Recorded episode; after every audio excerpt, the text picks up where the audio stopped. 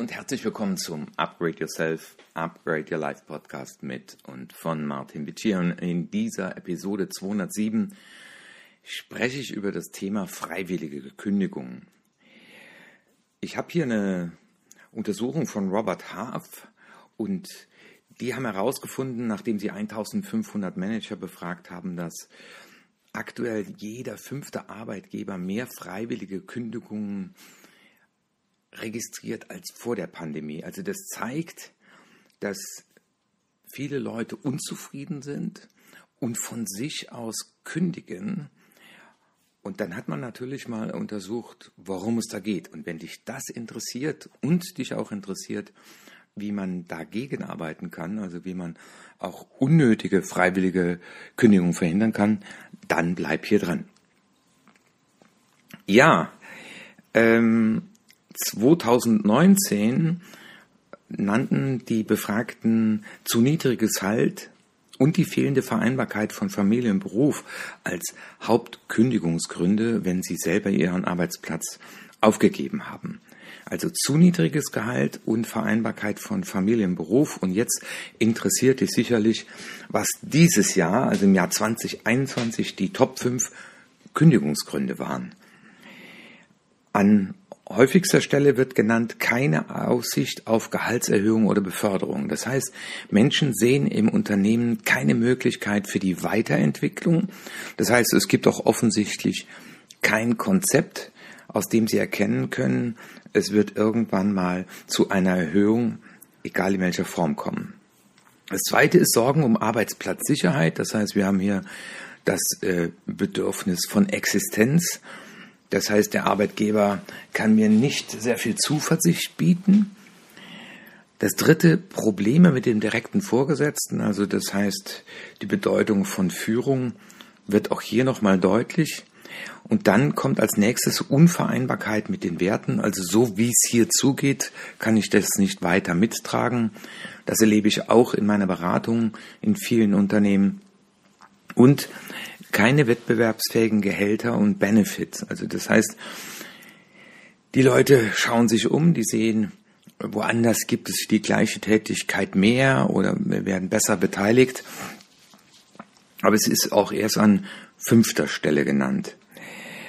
Und das Spannende ist ja, dass jede freiwillige Kündigung verursacht ja Kosten und einen Verlust an Wissen. Das heißt, wenn man überlegt, wie viel Zeit investiert wird, um jemand überhaupt einzuarbeiten. Ich habe gestern noch mit jemandem gesprochen, der ein Praktikum sucht, äh, ein Schülerpraktikum. Dann habe ich ihm gesagt, äh, schauen Sie mal, die, wie attraktiv ist ein Praktikant für ein Unternehmen? Ich muss ja Zeit mit dem verbringen. Und die Frage ist, äh, was bringt er mir in dem Augenblick für einen Mehrwert? Ne? Also sich äh, dessen mal bewusst zu sein. Und das Spannende ist ja, dass wir andere Untersuchungen haben, aus denen hervorgeht, dass jeder dritte Arbeitsplatzwechsel mittlerweile sogar mit einem Berufswechsel verbunden ist. Also das heißt, offensichtlich machen sich die Leute Gedanken um ihre persönliche Weiterentwicklung und die Frage, wo kann ich meine Talente zum Wohle anderer besser einsetzen und damit mehr Zufriedenheit bekommen. Und ich finde das halt ähm, sehr wichtig, auch hier mal drüber zu sprechen in meinem Podcast, weil die Kommunikation zwischen Geschäftsführung und Mitarbeiter, Führungskraft und Mitarbeiter, aber auch die Haltung vieler Arbeitgeber, äh, ich hier nochmal ein Stück weit wachrütteln möchte. Weil ich erlebe Folgendes, dass äh, viele Entscheider mir zurufen, ja, äh, die Leute, den Leuten geht's doch gut hier, ist doch alles bestens und äh, ist doch ein schöner Arbeitsplatz und dann sollen sie mal arbeiten und äh, wir haben hier genug zu tun.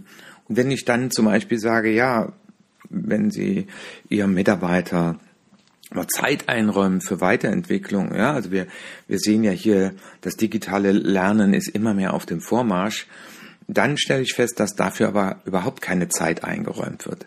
Oder ein professionelles äh, Entwicklungsprogramm für Mitarbeiter, für Führungskräfte ein professionelles Kompetenzmodell, äh, eine professionelle Talentorientierung, wo ich also als Mitarbeiter auch weiß, hier kann ich mich entwickeln und hier ist man an meiner Weiterentwicklung interessiert. Und das ist in vielen Fällen so leider nicht der Fall. Und dann müssen sich Unternehmen nicht wundern, dass die Leute gehen. Und das Spannende ist ja, es kostet irre viel Geld. wenn ich in manchen Unternehmen sehe, die geben schon sehr viel Geld aus, dass überhaupt die Leute ins Unternehmen kommen. Äh, Headhunter, Einarbeitungszeit. Äh, dann haben die dort keine Entwicklungschancen oder viel zu wenige. Es wird viel zu wenig mit den Leuten kommuniziert. Sie bekommen keine Rückmeldung. Sie werden nicht professionell weiterentwickelt. So, dann bauen sie Wissen auf und irgendwann mal verlassen sie das Unternehmen freiwillig und dann geht die gleiche Rutsch von vorne los. Zum Glück gibt es aber auch Unternehmen, äh, die das erkannt haben und die auch ganz aktiv in eine andere Richtung steuern. Und das macht mir dann immer unheimlich Spaß, das zu begleiten äh, mit Entscheidern, die das erkannt haben, die die Zeichen der Zeit erkannt haben. Und es gibt ja Branchen, wo wir einen absoluten Fachkräftemangel haben. Ich spreche auch oft vom Machkräftemangel. Und deswegen, wie ihr das aus meinem Podcast kennt, Duhau, was kann man, ich würde sagen, nicht dagegen tun, sondern was kann man tun, um unnötige freiwillige Kündigungen zu verhindern. Und als erstes ist sicherlich eine transparente interne Kommunikation, weil wenn sich Mitarbeiterinnen und Mitarbeiter Sorgen um ihren Arbeitsplatz machen und aus diesem Grund auch kündigen, kann zum Beispiel auch ein Missverständnis vorliegen. Das habe ich jetzt in einem Beratungsfall erlebt. Ähm, da ging nur das Gerücht einer Umorganisation rum und äh, es kamen sofort zwei Kündigungen von Leuten, die dachten, das, was ich jetzt mache, wird dann nicht mehr gebraucht. Aber das war noch gar keine beschlossene Sache, sondern es war ein reine, ich sag mal, äh, Flurgeflüster, ja.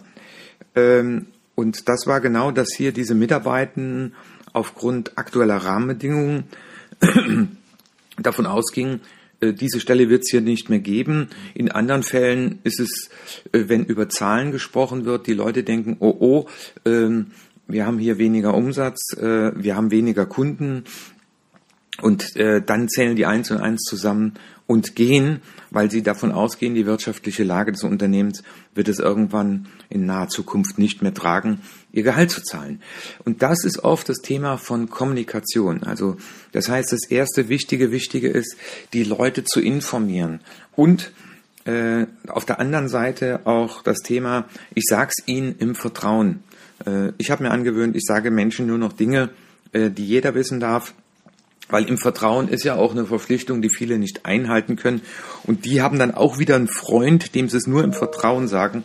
Also ganz, ganz, ganz äh, problematisch. Das Zweite, und das hat sich ja durch die Pandemie auf der einen Seite verbessern können. Ich weiß nicht, ob es unbedingt immer auch verbessert hat, die Vereinbarkeit von Familie und Beruf. Äh, wenn ich daran denke, dass Leute in eher beengten Verhältnissen noch einen Arbeitsplatz äh, einrichten müssen, dann noch zwei Kinder haben, noch Homeschooling und Leute morgens um 5 Uhr aufstehen und dann um 8 Uhr äh, die erste äh, Schicht mit den Kindern übernehmen.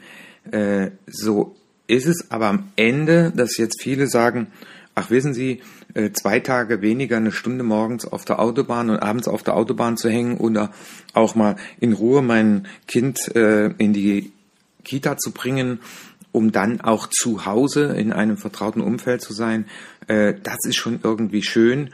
Und das sind eben Spielraume, die ähm, ja auch kreatives Arbeiten und, und individuelle Denkpausen ermöglichen, äh, wenn man das dann nutzt und wenn das sich jetzt wieder alles eingeschwungen hat, äh, dass auch die Kinder wieder regelmäßig zur Schule gehen können, dass die Leute äh, sich einen guten Arbeitsplatz eingerichtet haben, dann kann ich nur sagen, ich mache das seit 25 Jahren, äh, Homeoffice. Äh, ich fühle mich super, super wohl und ich hatte auch schon äh, Büros.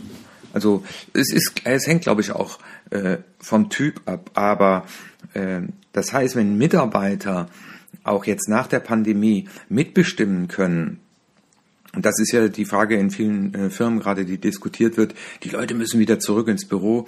Äh, ich glaube dadurch, dass das gezwungenermaßen die Leute machen mussten, äh, jetzt es doch äh, eine Diskussion auf Augenhöhe geben muss, wo man einfach sagt, wie, wie schaffen wir diese Vereinbarkeit von Homeoffice äh, und Präsenz hinzubekommen.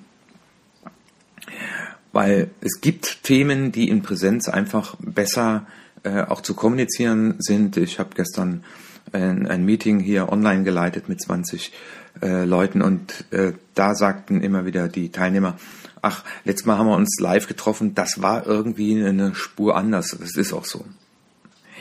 Das nächste ist das Thema Wertschätzung. Und bin da gerade auch äh, in einem anderen Projekt. Da ging es eigentlich um die Thema, das Thema Organisation und äh, es gibt so ein Format, das heißt Speed Dating. Da setzt man sich gegenüber äh, und spricht fünf Minuten äh, nur zu einem Thema und es ging um das Thema Organisation äh, eines bestimmten Bereiches in dem Unternehmen. Und das war nur der Begriff unsere Organisation. Und äh, an der Metaplanwand hingen dann nach drei Durchgängen in dem Speed Dating, also sitzen immer zwei Leute gegenüber, haben fünf Minuten Zeit, nur zu diesem kurzen Begriff sich auszutauschen. Äh, und auf jedem zweiten Zettel stand Wertschätzung, Umgang auf Augenhöhe. Und ich will als Mensch, als Mensch wahrgenommen und ernst genommen werden. Ich will Subjekt sein und nicht Objekt. Und ich will nicht das Gefühl haben, äh, ich bin hier nur da, um Umsatz zu machen. Äh, wer ich bin und äh, wie es mir geht, ist hier egal. Und viele Menschen leiden eben darunter, äh, am eigenen Wert, den eigenen Wert zu schätzen. Und deswegen brauchen sie Wertschätzung äh, wer tief in sich ruht, der freut sich über Wertschätzung, aber braucht sie sich nicht mehr. Und das ist ja so der feine Unterschied. Und ja, äh, dieses Thema ein gutes Arbeitsklima äh, spielt nun mal für den Wohlfühlfaktor eine riesen, riesengroße Rolle. Und wenn die Leute sagen, wissen Sie, es kann hart hergehen, aber wenn wir miteinander gut klarkommen, äh, dann macht das einfach Spaß, auch wenn es viel ist. Und deswegen äh, der Begriff der Wertschätzung auch Zeit für äh, Kommunikation auf Augenhöhe, für liebevollen Umgang miteinander, das ist ja letztendlich Wertschätzung, äh, ist mit Geld nicht zu bezahlen. Und der nächste Schritt, das ist nicht nur bei der Generation, die jetzt nachkommt, die das wirklich einfordert, äh, ist das aktive Fördern. Also führen heißt fördern und fordern oder wie Malik sagt, Wirksamkeit erzeugen. Und ähm, eine kooperative Mitarbeiterentwicklung, also ein Mitarbeiter, der erkennt, man ist hier interessiert, mich persönlich auch weiterzuentwickeln. Äh, ich stehe ja damit meiner Arbeit dafür. Fachliche Weiterentwicklung schätzen die Leute. Aber ich stelle fest, wenn sie dann mitbekommen, dass der Chef Geld dafür ausgibt, dass ich mich auch persönlich weiterentwickeln kann, äh, das trägt langfristig zur Mitarbeiterbindung und Mitarbeiterzufriedenheit auf jeden Fall bei. Also dieses aktive Fördern. Äh, wir haben das ja als Kinder schon äh, geliebt, ja, dass man uns gefördert hat, zum Sport gebracht, zum Musikunterricht. Ja, auch wenn wir ab und zu mal den Gitarren- oder Flötenunterricht gehasst haben. Aber letztendlich, äh, es ist ja die Frage der Haltung gewesen. Äh, da hat sich jemand um mich gekümmert, da war jemand interessiert, dass ich etwas kann oder besser kann. Äh, und wenn man nur mal dran denkt, an die Zeiten, wo Eltern mit einem gelernt haben äh, oder die Eltern einem was beigebracht haben. Sie wollten uns fördern. Ja, und äh, was in vielen Firmen diskutiert wird, äh, Leitbild, Werte, Unternehmenskultur. Ähm, ich erlebe in vielen Unternehmen frustrierte Leute, die sagen, wissen Sie, Herr Witscher, da, diese Werte stehen bei uns an der Wand, aber da hängen sie auch nur und es lebt sie keiner. Und es gibt Unternehmen, wo die wirklich gelebt werden. Äh, und sich darauf zu besinnen, was sind denn unsere Werte und was sind so die Verhaltensanker, wo unsere Mitarbeiter, unsere Kunden, unsere Lieferanten äh, erkennen können, dass wir diese Werte leben. Und das Thema ist halt nicht, die nur imagebildend nach außen zu kommunizieren auf der Webseite, sondern auch nach innen gelebt zu werden, die Führungskraft als Vorbild, der Unternehmer als Vorbild. Und dann auch mal zu überprüfen, ist das noch so auf dem Stand der Dinge oder äh, gibt es auch Dinge, die sich geändert haben. Und ich denke, äh, wenn man nur diese fünf Dinge etwas mehr beherzigt und dann sensibel ist für die Aussagen von Mitarbeitern, die sagen, äh, lange halte ich es hier nicht mehr aus. Ähm, was ist das denn hier für ein Klima? Also das, was so in Meetings geäußert wird, äh, ist man hier überhaupt noch an den Menschen interessiert? Also das heißt, ähm, es gibt ganz, ganz viele Signale in der Kommunikation. Ähm, manchmal hat man das Gefühl, man ist hier nur noch geduldet. Äh, und das Spannende ist, äh, dass ich auch in Gesprächen, wo Leute dann gegangen sind, äh, die Führungskraft für sich erkennen konnte, ja, das habe ich schon äh, sehr früh hören können oder hätte es erkennen können, äh, habe dem aber leider nicht die Bedeutung zugemessen, äh, die es hätte haben sollen. Und das Spannende ist ja, wie ich vorhin schon gesagt habe, jede freiwillige Kündigung verursacht Kosten, einen Verlust an Wissen. Und dieser Beitrag oder dieser Podcast sollte einen Beitrag dazu leisten, mal darüber nachzudenken, ah, gibt es in meinem Unternehmen Leute, die diese Signale schon ausgesendet haben? Ähm, und wie viele Menschen haben schon unnötigerweise bei uns im Unternehmen gekündigt und wie hätte ich das verhindern können oder wie kann ich das in Zukunft verhindern? Wenn dir dieser Podcast gefallen hat, dann empfehle ihn weiter, hinterlasse eine Bewertung bei iTunes und ja, wenn du ihn weiterleitest, auch an Führungskräfte und Unternehmer, die äh, da einen Mehrwert rausziehen können, dann freut mich das ganz besonders. Dein Martin Mitchell.